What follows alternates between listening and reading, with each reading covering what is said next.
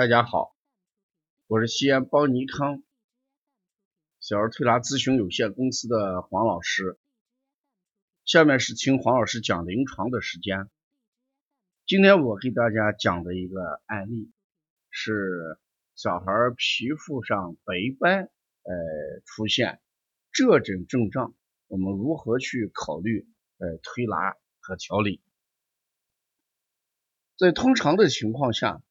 不管是小孩还是成人，嗯，皮肤上出现红斑和疹子的，呃，这种情况要多一些啊。你看一热，全身的疹子上来了，那这个时候疹子是红的，它是高出什么皮肤？那这个斑呢？我给大家讲过，它是跟皮肤是平的。摸起来是平平的，没有高出来的地方。那这个红斑跟疹子，我们一般都考虑什么？与热有关系。那这个白斑怎么考虑呢？那既然红为热，白呢，那就要考虑什么？寒。那寒是什么？寒往往与虚又联系起来。所以这个白斑症啊，在推拿里边。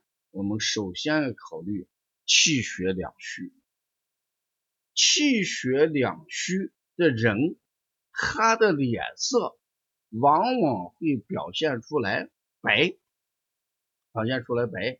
我们说，你看这个脸上白的没有气血，气血足的人呢，脸色红润啊，所以说这个人气血充盈。如果脸色白，我们很可。很快就会考虑到气血不足，像贫血的人脸色煞白，是吧？或者呢，意外出现失血啊，比如说是外伤呀，或者是刀伤呀，流了大量的血之后，脸色也会白，这是个整体的问题。那这个白斑它是个局部的问题，那也要考虑气血的运行问题。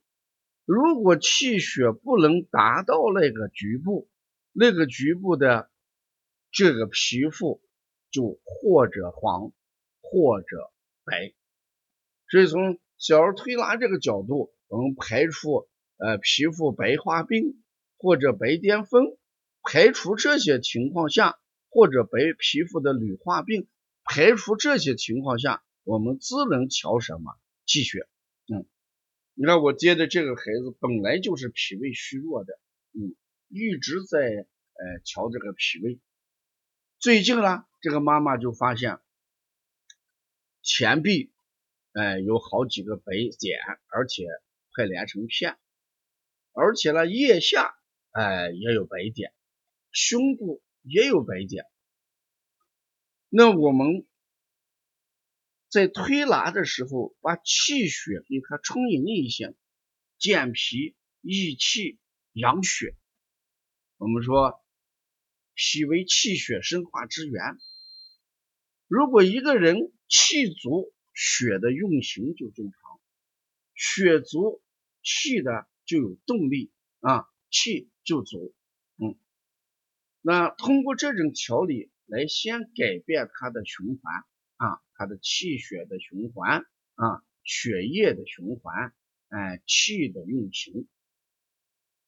当然，这种情况我跟家长也在讲，你一定要留心，要留神。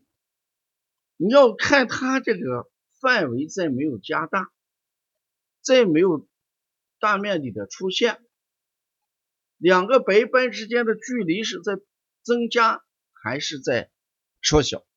如果两个斑之间的距离在缩小，就说明斑在变大；如果两个斑之间的距离在怎么样？逐渐的增大，那就是斑在缩小。如果不断的去变化，那我们就要检查了。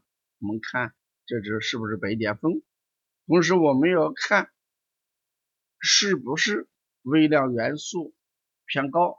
像我们经常说铝，过去大家说用这个铝铝锅呀、铝壶呀，啊，这个锅碗瓢盆里面用铝制品来做饭，我们会出现铝的偏高一点。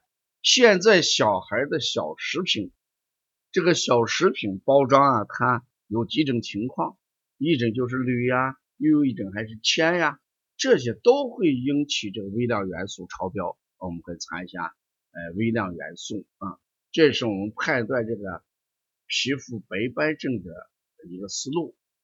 呃，如果我们在没有搞清楚病因的情况下，我们只有提高气血，才能是让它，哎，这个斑变小，或者呢不会继续的蔓延发展，这是我们调理的一个思路啊。如果要了解更多的一些资讯，嗯，你也可以加我们知母堂帮尼康的微信，也可以加幺七七。九幺四零啊三三零七这个微信号，谢谢大家。